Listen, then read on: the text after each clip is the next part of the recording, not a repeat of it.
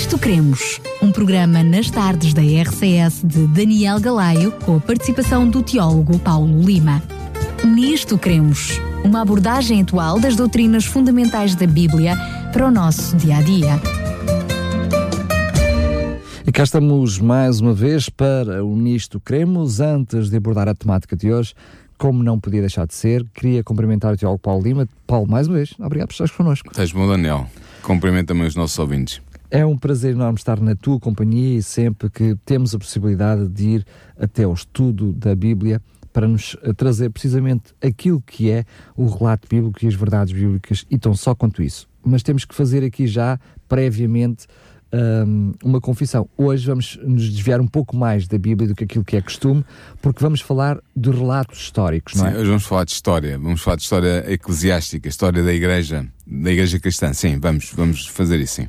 É verdade que nos últimos programas nós temos vindo a falar sobre a lei de Deus, a importância da lei de Deus E do sábado. e do sábado, por conseguinte, como parte integrante dessa lei, Exato. mas demos-lhe uma importância superior apenas e tão só porque percebemos ao longo dos programas que eh, de todos os dez mandamentos, o sábado é aquele que é mais controverso, ou se quisermos, aquele que ao longo de todos os, eh, os séculos já tem sido posto em causa. Sim. Mas normalmente é olhado para o texto bíblico, procurando no texto bíblico encontrar justificação para a alteração da guarda do sábado para a guarda do domingo. Sim. Vimos isso nos programas passados. Para si que me está a ouvir agora e que pela primeira vez está a ter contacto com este programa, no site da Rádio RCS, no podcast, tem a possibilidade de ouvir todos os programas que já passaram, até fazer o download e desta forma eh, estar mais por dentro do assunto que vamos falar hoje. Mas curiosamente, apenas, um, eh, apenas aqui um, um parênteses, dizer que hoje não temos a revista para, para oferecer, normalmente lhe trazemos uma revista para lhe oferecer, como este assunto foi acrescentado àquilo que era o plano geral do nosso, do nosso alinhamento, não existe uma revista específica de oferta, mas sempre que tivermos este assunto, poderemos com certeza Uh, uh, ou seja, que for publicado este assunto, teremos certamente esta revista para oferecer. Agora estava eu a dizer que, hum, indo já para início do programa de hoje, Sim. que muitos uh, olham para o texto bíblico procurando encontrar no texto bíblico precisamente a alteração da guarda do sábado para o domingo. Uhum. Curiosamente, hum, o que nos trazes hoje é uh, como historicamente essa alteração uh, se deu, ou se quisermos, se foi dando, Sim. e uh, estamos a falar de muitos e muitos anos após o relato bíblico, não é? Sim, estamos a falar à vontade de mais de 250 anos. É um processo longo. Dizer, antes de mais, que realmente não há registro na Bíblia, no Novo Testamento, da trans- transferência do dia de sábado, do, do, do repouso e do culto sabático para o, o dia do domingo. Portanto, não há transferência registada no Novo Testamento. Portanto, nós temos que ir até à história da Igreja e, con- e consultar os escritos que ficaram, uh, que persistiram no tempo e que chegaram até nós. Dizer-te e dizer aos nossos ouvintes que eu vou-me basear num livro para, para fazer o programa de hoje. Esse livro é o livro do teólogo Samuel Bakioki, que escreveu uma tese, uma tese de doutoramento, que foi, foi a primeira tese de doutoramento de um não católico a ser defendida na Universidade Gregoriana Pontifical de Roma, portanto, uma universidade católica, uma das mais destacadas da- das universidades católicas que há no mundo. Uh, e ele publicou esta tese e depois uh, e deu-lhe o nome, o, o original é em inglês, mas eu vou traduzir. O original é From Sabbath to Sunday, a Historical Investigation of the Rise of Sunday Observance in Early Christianity. Isto em português dá qualquer coisa como do sábado para o domingo, uma investigação histórica sobre a origem do- da observância do domingo no cristianismo primitivo ou no cristianismo inicial, talvez seja mais correto dizer assim. E como eu disse, foi uma tese que ele defendeu na Universidade Gregoriana Pontifical e que recebeu a, a, a nota de summa cum laude, quer dizer, é a nota máxima que se pode dar, se não estou em erro, e ainda recebeu uma medalha de ouro do Papa Paulo VI pela, pelo excel- excelente eh, projeto que fez na sua tese e da maneira como a defendeu. E é com base nesse livro que eu vou falar sobre como é que se deu o processo. É evidente que resumir um livro que se tem cerca de 400 páginas na sua complexidade Uh, para fazer um programa de 45 minutos, uma hora, é uma tarefa quase impossível. Há muita coisa que eu vou ter que dizer só pela rama e há outras coisas que vou ter que deixar de dizer. No entanto, podemos começar por dizer o seguinte: a tese de Bakioki, que ele defendeu na sua, na sua, na sua tese de, de doutoramento, é que a observância do domingo como dia sagrado originou-se na Igreja de Roma, ou seja, a Igreja constituída por cristãos que estava situada na capital do Império, Roma, na cidade de Roma. Não estamos a falar da Igreja Romana, mas estamos a falar da Igreja Romana mesmo em Roma. A igreja, a igreja de Roma, mesmo, mesmo a Igreja de Roma. Muito bem. Que depois será a cabeça da Igreja Romana. Será mas e é. será e é, atualmente é. Mas é na capital do Império que, a partir de meados do segundo século, se começa a dar essa transição da observância do sábado para a observância do domingo. Porquê? Uma das coisas que nós temos de ter em presentes é que havia uma predominância de cristãos gentios na Igreja de Roma desde a sua origem. Ora, nós sabemos que a sua origem ah, ante- ah, está alguns no primeiro século, ah, aí por volta do, do ano quando, quando Paulo escreve a sua epístola aos Romanos, entre o ano 50 e o ano 60 da nossa era, já havia uma igreja cristã em Roma. Era uma igreja, segundo a própria, o próprio conteúdo da, da epístola aos Romanos de Paulo, nos dá a entender, era uma igreja de origem maioritariamente gentílica. Portanto, haveria também judeus, mas era uma minoria. A maioria eram gentios, portanto, pessoas de origem não judaica, de várias proveniências. E é interessante ver que é também na cidade de Roma que há uma precoce diferenciação política entre judeus e cristãos. E como é que nós sabemos isto? Sabemos que no ano 49 da nossa era, o imperador Cláudio expulsou os judeus de Roma sem fazer distinção entre judeus e judeu-cristãos.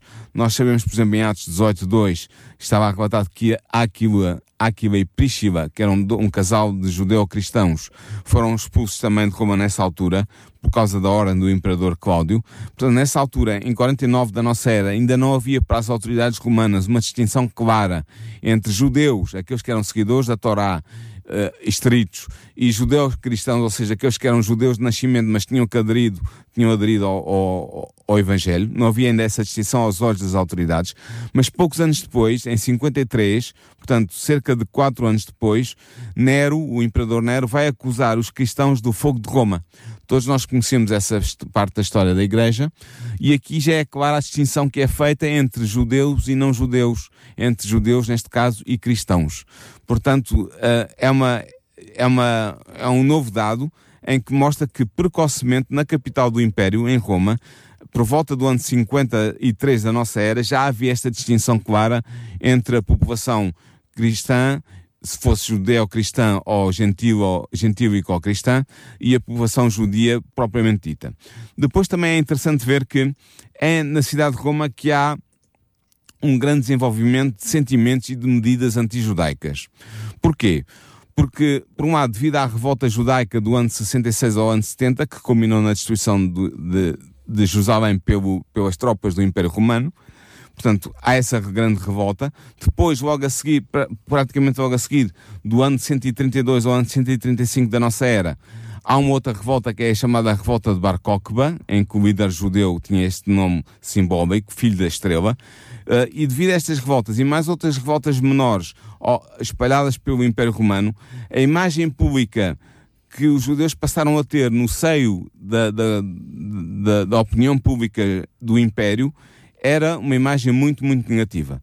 De tal maneira que o imperador Adriano, depois de, de ter vencido a guerra contra a da revolta judaica liderada por Bar Kokhba em, em 135 da nossa era, Adriano, o imperador romano, ilegalizou a prática da religião judaica e ilegalizou a observância do sábado. Tornou-se proibido observar Muito o sábado no Império. Ou seja, ilegalizou, não é legalizou, mas Exato. ilegalizou. Tornou ilegal a observância do sábado no Império. Ora, o que é que acontece? E mais, desculpa lá, mais à frente, Eusébio vai reforçar precisamente Sim, isso. mas vamos ver isso. Mas os cristãos, a partir dessa altura, a partir, portanto, da, do, do, primeiro terço do segundo século, os cristãos começaram a sentir-se pressionados para se distanciar do, do judaísmo e, e das, das instituições que eram capitais no judaísmo. E os cristãos de Roma foram dos primeiros a querer mostrar esta clara separação dos judeus, a mostrarem que não tinham nada, a mostrarem às autoridades do império que não tinham nada a, a ver com os judeus. Que, que eram uh, refratários à, às leis do Império e que tinham suscitado as revoltas que eu referi ainda há bocado. Então, foram adotadas medidas e atitudes por parte dos cristãos de Roma no interior deste contexto político-social. Uma leitura da literatura cristã do segundo século mostra que a data do reinado de Adriano, portanto, do tal imperador que baniu o sábado, tornou ilegal a observância do sábado, os cristãos adotaram uma política de radical diferenciação em relação aos judeus. Foi escrita, por exemplo, uma ampla literatura antijudaica no segundo século, uh, um, tanto escrita por um, pessoas de matriz romana que não eram cristãs, que condenavam os judeus a vários níveis, criticavam, difamavam, ostracizavam os judeus, e foi também escrita na mesma altura literatura por cristãos, portanto, a partir do segundo século, sensivelmente a partir da metade do segundo século, foi escrita literatura por cristãos que procuravam também condenar os judeus e distanciar-se teologicamente dos judeus. Por exemplo, dois casos destes. Um é o caso de Justino Mártir, que uh, ensinou em Roma, ensinou em Roma por volta de meados do segundo século, escreveu algumas obras que chegaram até nós. Uma delas foi o Diálogo com Trifão, em que ele, em que ele relata um debate com um rabi judeu chamado Trifão, muito destacado na sua época, em que ele procura trocar ideias e, e trocar acusações também com esse rabi judeu sobre a situação dos cristãos e dos judeus no Império Romano da sua época. Outro caso foi Orígenes, um outro escritor também famoso neste período de tempo, escritor cristão, que escreveu, entre outras coisas, um diálogo contra Celso, em que ele acusava também os judeus de vários crimes e se procurava distanciar teologicamente dos judeus. Uh, e, sobretudo, o que é interessante é que estes, estes autores cristãos vão interpretar o sábado de uma maneira que para nós hoje é muito bizarra, mas que para eles talvez fizesse sentido naquela altura, que é considerar o, o sábado como uma marca para distinguir, para distinguir os judeus de modo a serem castigados. Ou seja, a, a tese dos cristãos desta altura para se afastarem do sábado e dos judeus é dizer que eles, observavam o sábado, Deus tinha feito com que eles observassem o sábado para ser um, um sinal que permitisse um identificá-los, para, para os poder identificar e serem castigados uh, pela sua contumácia e pela sua rebelião. Até porque eles acabaram mesmo por ser perseguidos no segundo século. Exatamente. Violentamente perseguidos. Não? É? Outro aspecto também interessante que mostra este processo gradual de transferência da observância do, do sábado, das observâncias religiosas do sábado para o domingo, tem a ver com a, na Igreja de Roma, é a relação que a Igreja de Roma vai ter com o sábado. Nós sabemos que Roma, a partir de meados do segundo século, do, do ano 150 em diante, mais ou menos, começou a adotar medidas para desencorajar a observância do sábado. Uh, nós vemos isto mais uma vez em, em Justino Mártir, no, nos, nas suas obras, vê-se a maneira como ele trata o sábado. Os escritos dos primeiros cristãos indicam que houve a transformação do sábado de um dia de alegria e de celebração litúrgica para um dia de jejum e de luto sem reunião eucarística, sobretudo na Igreja de Roma. A Igreja de Roma é a primeira igreja na cristandade a dar este passo de tornar o sábado um dia de jejum para o cristão, um dia de luto, um dia onde não havia reunião eucarística, portanto não, não se celebrava a sede do Senhor e onde não havia uh, uh, um, reunião cristã, portanto não havia reuniões nas igrejas uh, da altura. Portanto, é um passo que Roma vai dar. Roma quer dizer a igreja situada, a igreja cristã situada em Roma. E depois nós vemos isso. Outro aspecto tem a ver com a controvérsia da Páscoa. A igreja de Roma, a igreja na cidade de Roma, procurou impor desde o segundo século um, o domingo de Páscoa contra a Páscoa que era celebrada pela esmagadora maioria dos cristãos no 14 de Nisan. O que é que é isto? A maioria dos cristãos, nomeadamente no, no Oriente, mas também em Alexandria, noutras cidades do Ocidente, celebravam a Páscoa anualmente no dia 14 de Nisan, como os judeus ainda celebram hoje. Era o, o dia 14 de Nisan, que era um dia que, que era móvel no calendário e que era celebrado nessa data a Páscoa anual. Roma, a igreja em Roma, na cidade de Roma, começou a celebrar desde muito cedo, no segundo século, o domingo de Páscoa. Ou seja, a celebrar como se celebra hoje a igreja católica em que não é o 14 de Nisan o dia que é celebrado, mas que é celebrado o primeiro domingo de Páscoa a seguir ao 14 de Nisan. Então, Roma, desde muito cedo, a igreja em Roma, desde muito cedo, envolveu-se nesta controvérsia no interior da própria igreja cristã, impondo o domingo de Páscoa e não o dia 14 de Nisan como o dia em que devia ser observada a Páscoa cristã. Ora, e fez isto também por motivos antijudaicos, para se distanciar dos judeus, para não serem acusados de celebrarem uma mesma festa que os judeus estavam a celebrar também naquela altura do ano, entendes? Então, todos os a grande maioria dos historiadores da igreja cristã concordam que isto abriu o caminho também para a sacralização do domingo semanal. Porquê? porque ambas as festas eram comemorativas da ressurreição de Jesus, segundo os teólogos cristãos primitivos. Assim como a Páscoa celebrava a morte e a ressurreição de Jesus num domingo, o domingo de Páscoa, também o domingo semanal era utilizado para celebrar a ressurreição de Jesus. E era dada a mesma razão para as duas festas, uma anual, o domingo de Páscoa anual, e outra a festa semanal do domingo, onde era celebrada a, a refeição eucarística. Ora, isto é interessante ver que isto tudo explica esta influência que a Igreja de Roma teve, a capacidade que ela teve de, de fazer mudar os costumes dentro da Igreja Cristã em geral, explica-se pelo primado da Igreja de Roma que já começava a despontar no segundo século, em meados do segundo século. E como é que nós vemos este, este despontar do primado, da importância da Igreja de Roma? O que é isso, o primado? Sim, o primado, ou seja, que a Igreja de Roma começou a ser reconhecida pelas outras igrejas cristãs à volta do Mediterrâneo. Como a Igreja-mãe, não é? Como sendo, não diria a Igreja-mãe, mas diria a Igreja principal, a, igreja, a cabeça das igrejas cristãs. Uh, e era isso o primado da Igreja de Roma. E ele começa já a ser reconhecida a partir também do, de meados do século II.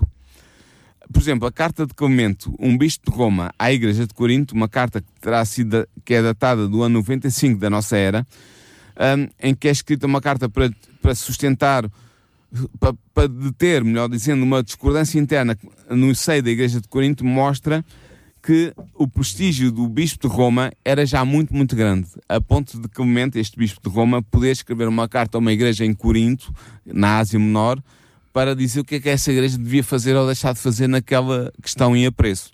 Portanto, víamos aqui, neste, neste documento que sobreviveu, que chegou aos nossos tempos, um, um, o, destacar do primado da igreja romana sobre as outras igrejas. Outro, outra indício de que o primado de Roma já começava a ser reconhecido em meados ou inícios mesmo do, século, do segundo século, é a carta de Inácio aos Romanos, em que Inácio, um bispo uh, de uma das igrejas do Oriente, mostra, esta carta foi escrita entre 110 e 117 da nossa era, mostra já esta carta o prestígio da Igreja de Roma. Inácio dirige à Igreja de Roma e ao seu sacerdote supremo, o Papa, como sendo já alguém detentor de grande prestígio em termos do cristianismo daquela época. Outro, outro indício do prestígio da Igreja de Roma nesta data uh, é um, o livro Contra as Heresias, que escrito pelo bispo de Lyon, Irineu, entre o ano 175 e o ano 189 da nossa era, em que uh, transparece já o grande respeito que Irineu uh, dá, demonstra ter pela Igreja da cidade de Roma e pelo seu líder, pelo Bispo de Roma. E portanto, nós vemos assim, com todas estas linhas, e eu estou a resumir muito, muito, mesmo muito, o livro de Bakioki que eu comecei por citar no programa. Uh, com, com, isto tudo aponta para o facto que a Igreja de Roma terá sido, a Igreja Cristã em Roma, na cidade de Roma, terá sido um motor que levou gradualmente à, à transferência de, e a partir do segundo século, meados do segundo século da nossa era, uma transferência de, gradual da, do respeito e da observância do sábado, sétimo dia da semana, para a observância do primeiro dia, o dia de domingo, que, vai, que, mais tarde vai ser conhecido como o dia de domingo. Nessa altura ainda não se chamava assim. Mas diz-me só uma coisa: paralelamente com esta noção, eu diria religiosa, em que a Igreja paulatinamente foi se esforçando para fazer essa alteração Sim. e criar essa alteração do sábado para o domingo. Portanto, vemos aqui claramente, como vimos nos programas anteriores, mas reforçado aqui em relatos históricos, hum. que não se passou a guardar o, o, domingo a partir da ressurreição de não, Jesus. Não, não, não, é nada disto. Nada. Estamos a falar de uma mudança paulatina. Sim, mas começa, que... deixa-me enfatizar isso, em meados do século, eh, por volta de meados do segundo século da nossa era. Portanto, para os nossos ouvintes terem uma ideia, mais ou menos à volta do ano 150, a partir daí 150 depois de Cristo. Muito bem. Mas, uh, paralelamente com esta uh, mudança, eu diria, religiosa, em que a Igreja, nomeadamente a Igreja, não só a Igreja Romana, porque é a Igreja Romana, mas a Igreja Romana de Roma, concretamente. A Igreja em Roma. Mas também há movimentos políticos para forçar essa mesma alteração, não é? Eu agora queria destacar um, um outro capítulo deste livro, desta tese que nós estamos a abordar, e é sobre a qual nos estamos a basear, que é o antijudaísmo nos pais e a origem do domingo. O que é que é isto? Os pais eram os, é o nome que é dado aos primeiros escritores teo, uh, teológicos cristãos que andam à volta do segundo século, e eu não quero mentir, mas eu penso que os pais vão até ao Concílio de Niceia. Portanto, 325 da nossa era. É considerada o período dos pais Quando da Igreja. dizes até é anterior a isso? É anterior, é anterior. É, portanto, é o período que vai desde, desde os, os pais apostólicos que é a geração imediatamente a seguir aos apóstolos, a partir dessa data em, em diante, até o Concílio de Niceia, é o período chamado período dos pais. Um, e há três pais que se destacam no, no, no, segundo século, no segundo século da nossa era, que mostram precisamente este antijudaísmo da Igreja e a maneira como foi argumentado esse antijudaísmo de modo a dar espaço para a transição da observância do sábado para a observância do domingo. O primeiro desses pais é Inácio. Ele era bispo, foi bispo de Antioquia é, por volta entre os anos 98 e 117 da nossa era, e ele reage muito fortemente às tendências judaizantes do seu território. Ou seja, no seu território havia muitos cristãos que adoravam ainda ao sábado, uh, que tinham o sábado em grande apreço, e ele reage contra isso. E na, na sua epístola aos Magnésios, ele condena aquilo que ele chama o sabatizar, ou seja, a observância do sábado segundo os costumes judeus.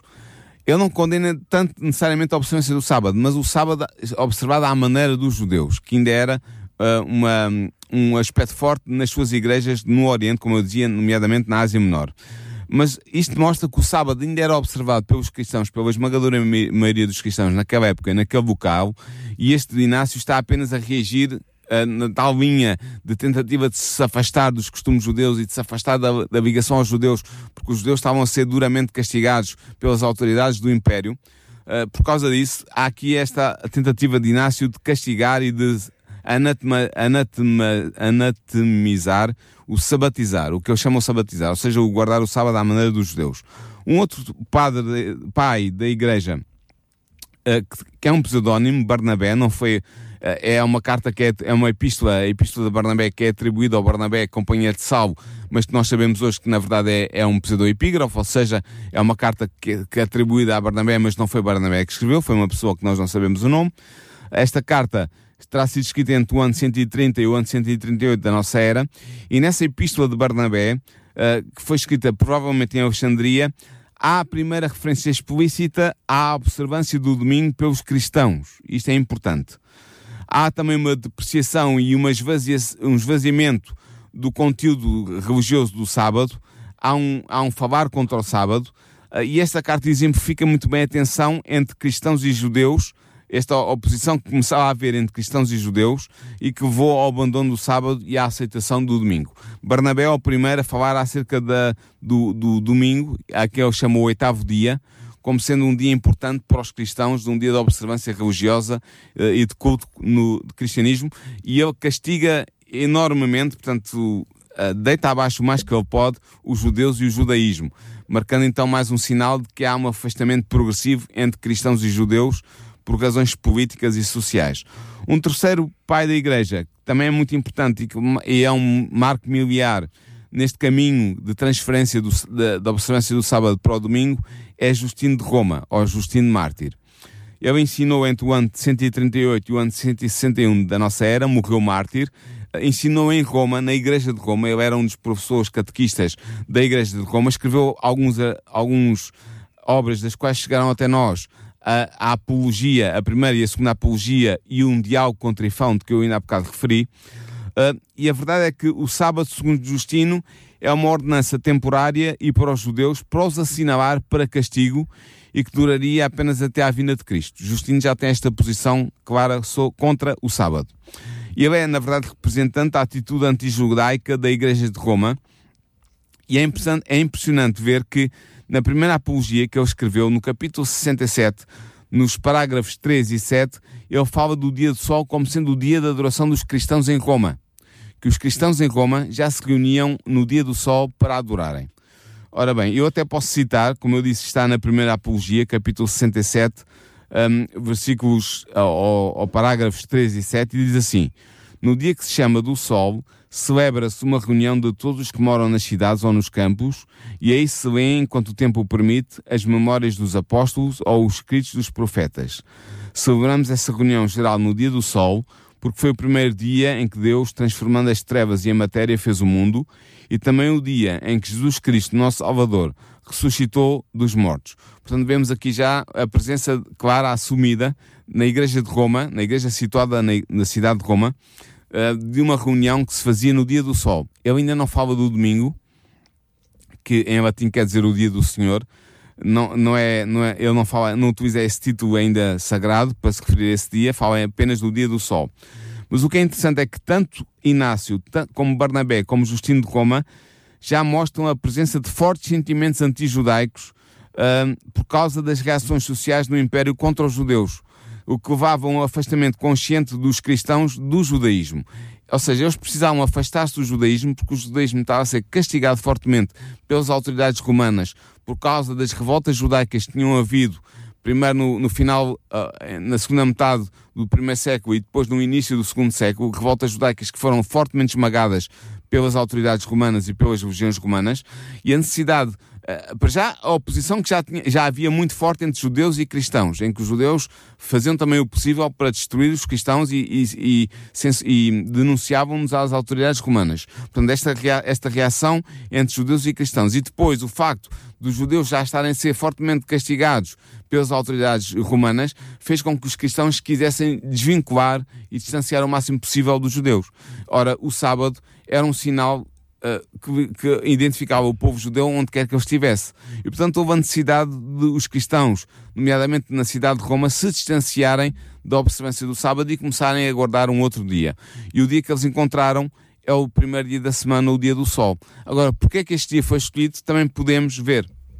Muito bem, até porque, como tu já uh, mencionaste há pouquinho, uh, uma das razões tem precisamente a ver com o facto de ser o primeiro dia da criação e ser, claro, a questão da ressurreição de Jesus. Exatamente. Isso vai ser as, as, as, as explicações teológicas primitivas que vão ser dadas para escolherem o primeiro dia da semana. Mas a verdade é que o antijudaísmo da Igreja Cristã no segundo século criou a necessidade de se substituir o sábado por um novo dia de adoração. E qual era qual poderia ser esse dia da adoração? A verdade é que, sob a influência da adoração do Sol, escolheu-se o dia do Sol, como o próprio Justino, na primeira Apologia, capítulo 67, refere. O dia do Sol, que vem, que vem mais tarde a ser chamado, na tradição da Igreja, o domingo, ou o dia do Senhor. Domingo é, é uma hum, corrupção em português, como em, em italiano doménica e em outras línguas, de uma, de uma frase hum, em, em latim que quer dizer o dia do Senhor. Uh, mas uh, inicialmente ele não era assim conhecido, era conhecido como o dia do Sol. E porquê porquê que foi escolhido este dia? Podemos perguntar. Porquê o, o primeiro dia da semana? Porquê o dia do Sol? Por várias razões. Primeiro, os, os romanos cultuavam o Sol desde a Antiguidade.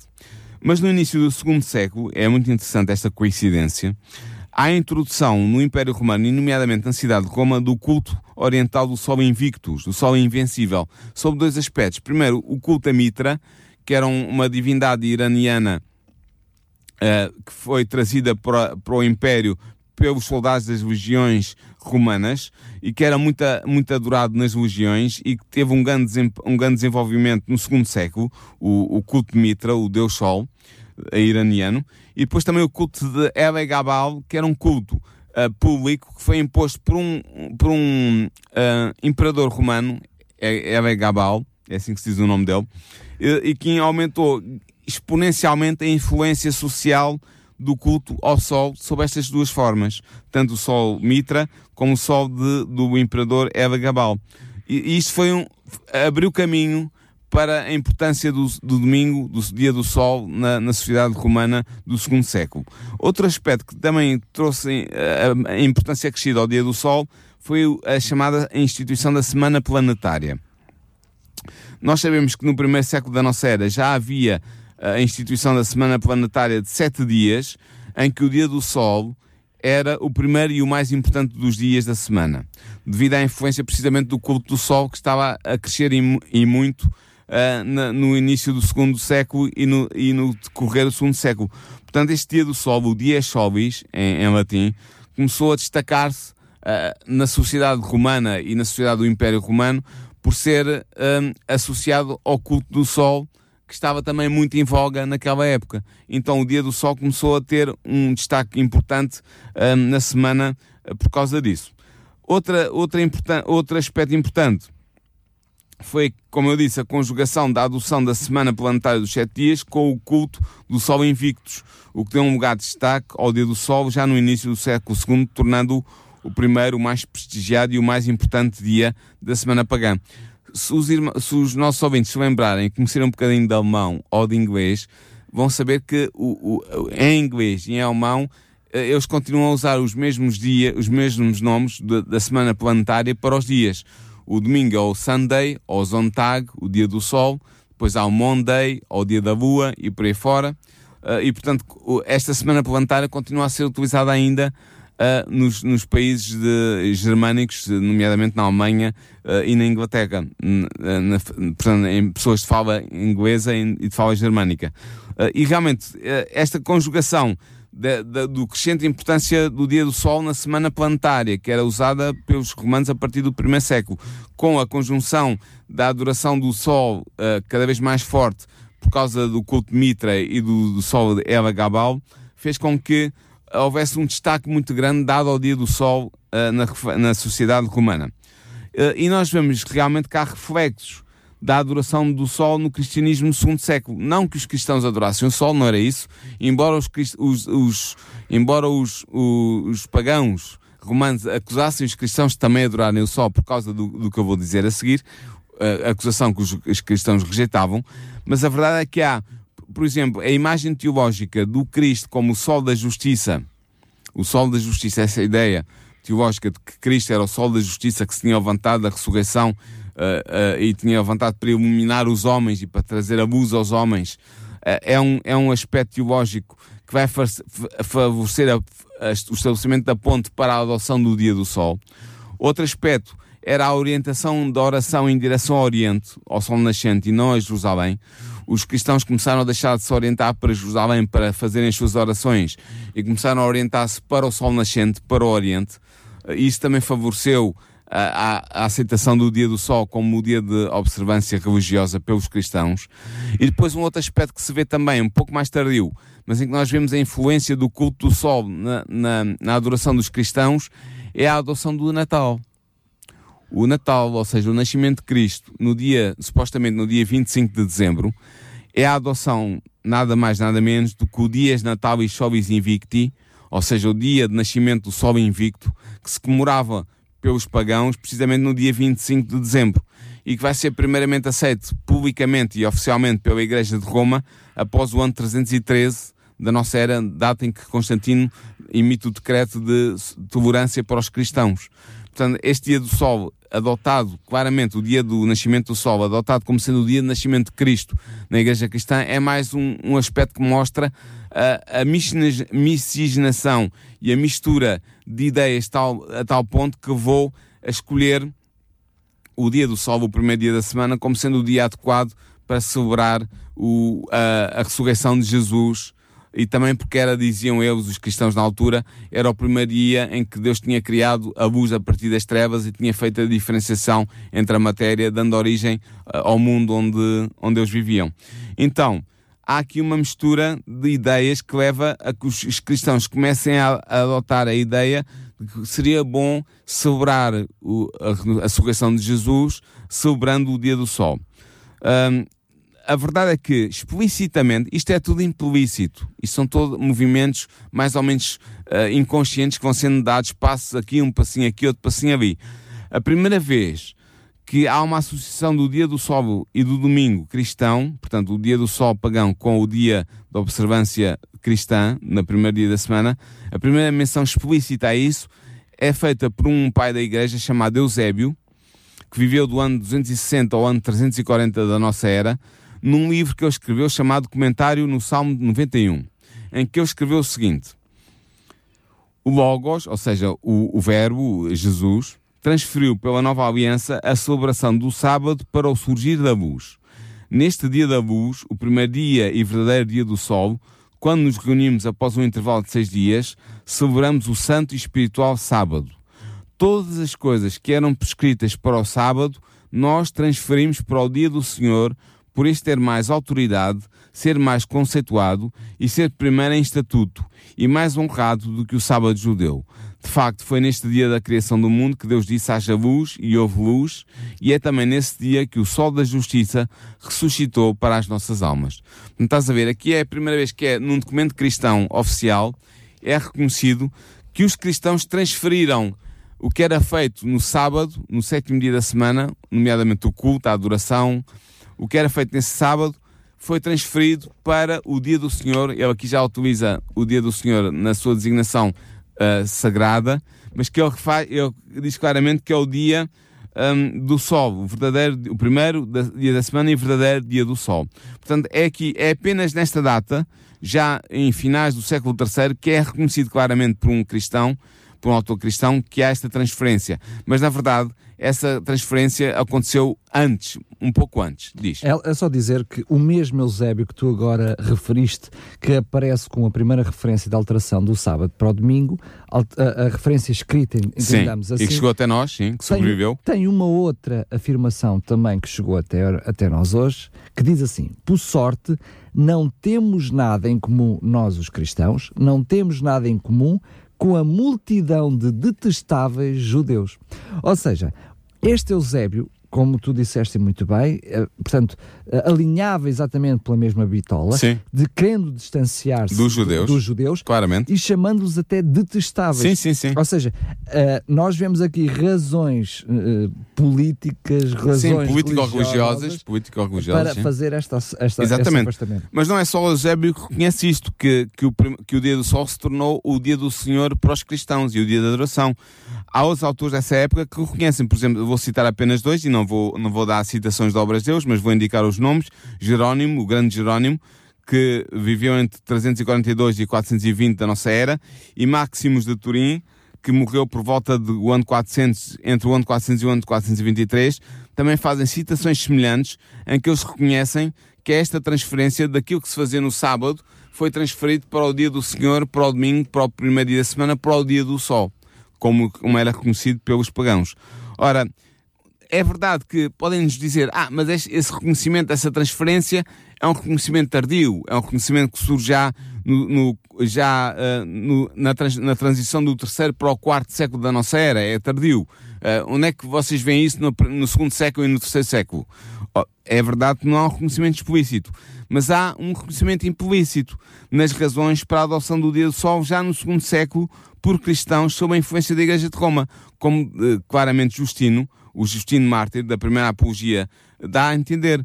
Justino, como eu disse, escreveu por volta do ano 150 da nossa era, e na primeira apologia, no capítulo 67, no versículo 7, diz, como eu já vi na bocado, mas vou repetir, ele diz: Celebramos essa reunião geral no dia do sol, porque foi o primeiro dia em que Deus, transformando as trevas e a matéria, fez o mundo.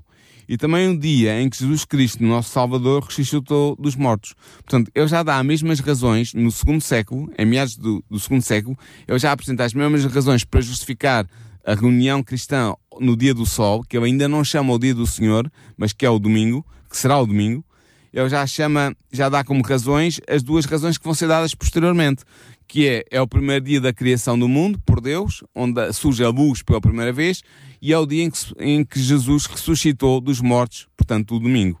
E, portanto, uh, é interessante ver que Justino, no ano, no, em meados do segundo século, apresenta as mesmas razões teológicas que Eusébio, em meados do terceiro século, aponta para a adoração ser realizada no dia do sol e não já no sábado. Portanto, isto tudo para dizer, isto depois vai ter um, um combinar. Deixa-me só dizer isto. Uh, é assim, até aqui nós vimos, podemos chamar assim, movimentos, iniciativas isoladas de, de, de com interesses político-religiosos de fazer alteração do sábado para o domingo. Sim. Mas é verdade que em todo este período, como disseste bem, uh, até uh, meados do, do século IV já, Uh, há ainda muita controvérsia uh, dentro da própria Igreja uh, cristã. Roma, cristã. romana na altura, Sim. não é? Ou seja, há muita oposição, há mu ou seja, não está ainda nada organizado. É então mais tarde, precisamente nessa altura, que uh, há precisamente o Concílio de Niceia que Sim. vai oficializar, digamos-lhe assim, ou seja, o Concílio tentar... de Niceia, por isso é que nós... O Concílio de Niceia não tem nenhum cânon sobre o domingo, mas o que acontece é que há um decreto dominical, é o primeiro decreto dominical da história de Constantino, do imperador Constantino, que supostamente se tinha convertido ao cristianismo, uh, e é um decreto que data de 7 de março de 321, em que o, o imperador impõe como dia de guarda, dia de descanso oficial do Império Romano, o dia do Sol. Uh, e é interessante ver que ele chama-lhe mesmo o dia do sol, ele não chama o dia do Senhor, apesar dele supostamente já ser cristão. Ele chama-lhe o dia do sol e impõe esse dia como dia de descanso oficial do Império Romano a toda a população, excetuando apenas a população agrícola que teria que trabalhar, às vezes, no dia do sol para uh, cuidar da terra. Mas o que é facto é que ele vai reconhecer com essa, ele já na sua qualidade de imperador cristão, ele vai reconhecer o facto de que pagãos e cristãos já adoravam no mesmo dia, no dia do sol. Muito bem, portanto, estamos a falar aqui de um ato puramente político, não é? Sim, claro. Estamos a falar aqui de um ato de, a, organizacional, do, do, diria, do, do, do Império, em que vem reconhecer neste momento a questão da guarda do domingo. Sim. Sendo que religiosamente ainda não é nesta data que ele, que ele é uh, uh, oficializado, não é? Eh, não, eu diria que sim. Não há um, há um concílio de Laodiceia em que vai haver um cânon a favor do domingo e contra o sábado. Mas eu, eu diria que to, isto é tudo um processo em, em que se pode destacar um, um ponto mais uh, exemplar aqui, outro, outro ali, mas é um processo histórico complexo global, sobre o qual nós não temos já conhecimento de muitas coisas, porque houve muitos documentos que se perderam, entretanto, eh, que não chegaram até nós, mas daquilo que nós conhecemos eh, e que eu tentei eh, sintetizar neste programa, podemos dizer que foi a, Igreja de Roma, a Igreja Cristã em Roma, que tomou a iniciativa, que deu os primeiros passos para a abolição, ou melhor, para a transferência da observância do sábado para a observância do domingo. E essa observância foi-se instaurando gradualmente em toda a Igreja Cristã, movida pelo prestígio da Igreja de Roma já a partir do segundo século e foi-se gradualmente expandindo, também tendo em, em, como razão a reação cada vez mais forte contra o judaísmo e contra os judeus, porque eles estavam sob a, a, a mira do, do Império e os cristãos não se queriam, de maneira alguma, uh, identificar com o judaísmo, não queriam que, que as autoridades imperiais se identificassem os cristãos com os judeus, por várias razões. Uma delas é pelo facto dos judeus também terem perseguido os cristãos durante muito tempo, é verdade, e outra porque os próprios judeus estavam sob a perseguição dos, dos, das autoridades romanas a partir. Um, a partir do segundo século da, da nossa era. E, portanto, há todo este movimento altamente complexo que eu procurei apenas sintetizar, resumir, que explica porque é que gradualmente a Igreja Romana liderou este processo de transferência do sábado para o domingo. E isso explica porque é que agora parece tão natural para os cristãos atuais uh, defenderem o domingo, porque realmente o domingo já tem uh, uma tradição uh, milenar, mais que milenar. Claro, mas apesar dela ser paulatina e não se dever apenas e só uh, a Igreja de Roma, ou seja. Ela é o motor, mas não é só ela não que é faz só isso. ela. A verdade é que mesmo hoje a Igreja Católica Apostólica Romana ainda hoje assume ser dela a Sim. autoria da, da transferência. transferência, do Sim. sábado para o domingo. Ou seja, ela assume na atualidade, ser ela o motor catalisador dessa alteração. Mas isto não é novo, porque eu, eu ainda há bocado citei Eusébio, o tal uh, teólogo cristão que viveu entre o ano 260 e o ano 340. O próprio Eusébio usa, usa as seguintes palavras: ele diz, todas as coisas que eram prescritas para o sábado, nós transferimos para o dia do Senhor, para o domingo. Portanto, quando ele diz nós, ele está a falar a igreja, nomeadamente a igreja liderada pela Igreja de Roma. E, portanto, eh, não admira que a Igreja Romana atualmente reconheça e, e atire muitas vezes em cara dos protestantes isso mesmo. O que é que isso quer dizer atirar em cara? Quer dizer que a Igreja Católica reconhece que foram pela autoridade da Igreja que foi alterada, foi feita a transferência do dia de repouso do sábado para o domingo, que não existe na Bíblia nem no Novo Testamento nenhuma imposição ou nenhuma regra ou nenhuma norma que imponha o domingo como dia sagrado e que os protestantes que dizem defender a, a tese de que só a Bíblia é a sua regra de fé e de autoridade cristã, uh, espiritual, uh, estão a guardar um dia que não tem base bíblica e cuja base é apenas a autoridade da Igreja. Vamos pôr isso por miúdos. E da Igreja Romana. Muito bem, vamos pôr isso por miúdos. Portanto, em primeiro lugar, estás a querer dizer que a Igreja Católica Romana, portanto, Católica Apostólica Romana, estou a dizer Católica Romana para, para mostrar que é a mesma Igreja de tudo aquilo que acabámos por falar, Sim. não é? A evolução da mesma. Nessa altura ainda não era a Igreja Católica Apostólica Romana, ela vem a ser a Igreja Católica Apostólica Romana Com mais tarde. Um, mas a mesma igreja, ou seja, a evolução da mesma igreja, por isso é que ela assume, a Igreja Católica Apostólica Romana de hoje, assume que é ela que fez essa alteração, Sim. portanto, identifica-se precisamente com a mesma igreja dessa altura, ao mesmo tempo diz que é da autoria dela a alteração do sábado Exatamente. É pela sua autoridade, é pela autoridade da Igreja que, que o Espírito Santo supostamente concedeu à Igreja. Sim. Portanto, ah, reconhece ela mesmo que não é a Bíblico. bíblico, Não é ou seja, bíblico. que não é bíblico essa Não. alteração, Sim. e depois ah, questiona, de alguma forma, Os protestantes os protestantes, ou seja, todos aqueles que não reconhecem na Igreja Católica Apostólica Romana autoridade, Exatamente. re- ah, ah, ao mesmo tempo alguma incoerência, porque se não reconhecem nela autoridade, Porque é que guardam porque é o domingo, guardam o só tem autoridade da só tem como base a autoridade da Igreja Romana. É exatamente o- esse o argumento. É esse argumento que é utilizado. Agora já não tanto porque estamos em maré de ecumenismo e já não se fazem estas acusações. Mas quando o movimento ecuménico ainda não existia, era frequente. tens que explicar, por favor, o que é que é isso do movimento O ecuménico. movimento ecuménico é o movimento que, de, de tentativa de várias, eh, de- da grande maioria das igrejas cristãs de se aproximarem doutrinalmente e ritualmente de maneira a restituírem à igreja a unidade. A Igreja Católica não participa no, no grande centro desse movimento ecuménico, que é o Conselho Mundial das Igrejas, mas, mas participa também eh, de fora e, e fazendo o possível para que esse movimento tenha êxito. Mas antes desse movimento ter instaurado um clima de, de- de- de boas relações e de fraternidade entre as igrejas cristãs, nomeadamente entre as igrejas protestantes e a Igreja Romana, antes disso, era frequente a Igreja Romana lançar à cara dos protestantes o facto de eles observarem como dia sagrado, o domingo, um dia que não tinha base nenhuma escriturística, não tinha autoridade bíblica nenhuma e que a única autoridade que tinha era a autoridade da própria Igreja Romana que tinha imposto esse dia Aliás, gradualmente ao- aos crentes. Hoje, E hoje portanto, é... a, a contradição que eles diziam era: vocês dizem que só têm uma autoridade que é a Bíblia e só a Bíblia, é só a Escritura, e no entanto seguem, adoram num dia que não tem base bíblica nenhuma a não ser a autoridade da própria Igreja Romana.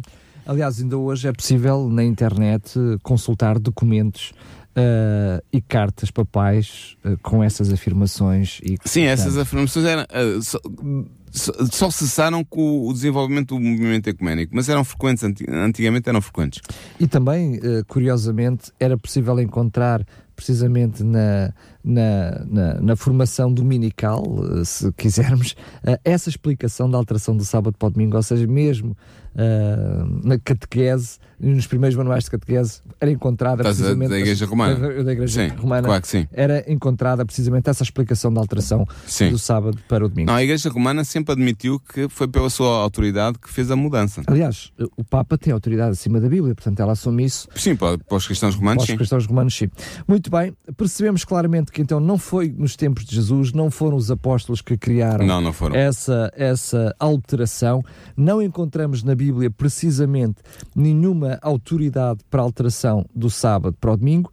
Deus institui que seria o sétimo dia, como memorial da criação, mas o ser humano achou que o primeiro dia seria muito mais significativo. Sim. Então, e que daria mais jeito. Dava mais jeito e então e isso afastava dos judeus. Só quer dizer que, como disse no princípio do programa, que o que eu disse foi tirado, foi baseado num livro, numa, numa- vou repetir para, o- para o caso dos ouvintes não terem estado logo no início do programa, eh, em antena, foi tirado de uma tese escrita por Samuel Bacchiocchi, um teólogo eh, cristão, que não, não católico, mas que se formou, que se doutorou na Universidade Gregoriana Pontifical de Roma, e que foi o primeiro não católico a fazer isso, a ter essa, essa graduação Portanto, numa universidade católica. numa, numa das principais universidades católicas do mundo e, e doutorou-se summa cum laude, portanto com, com, com grande mérito, eh, e ele escreveu um livro que é From Sabbath to Sunday, ou seja, do sábado para o domingo, em que ele dá, eh, é uma investigação histórica sobre a origem do domingo eh, na, na igreja inicial, na igreja dos primeiros tempos, E é um, nomeadamente do é um livro século. que até está disponível nos dias de hoje e pode ser adquirido um livro precisamente com essa tese. Eu tenho o original em inglês, não sei se está-se a referir a algum, algum não, não, há, tradução tra- há portuguesa. traduzir- eh, portuguesa de brasileira, Ah, digamos ok, assim. muito bem. Mas há a possibilidade de quem quiser consultar. Até sei que há em, em PDF na internet. Então, se quiserem informação. procurar na internet, o nome do autor é Samuele Bacchiocchi. E o nome do livro é Do Sábado para o Domingo. Sim. Muito bem, quero agradecer, Paulo, mais uma vez a, a tua presença e a explicação cabal sobre estes assuntos. Para si que me está a ouvir, relembro que não só este programa, mas todos os outros estão disponíveis em podcast. para ouvir, reouvir e até fazer o download. São completamente livres estes conteúdos. Pode baixar, pode fazer o download e ouvir quando quiser, onde quiser.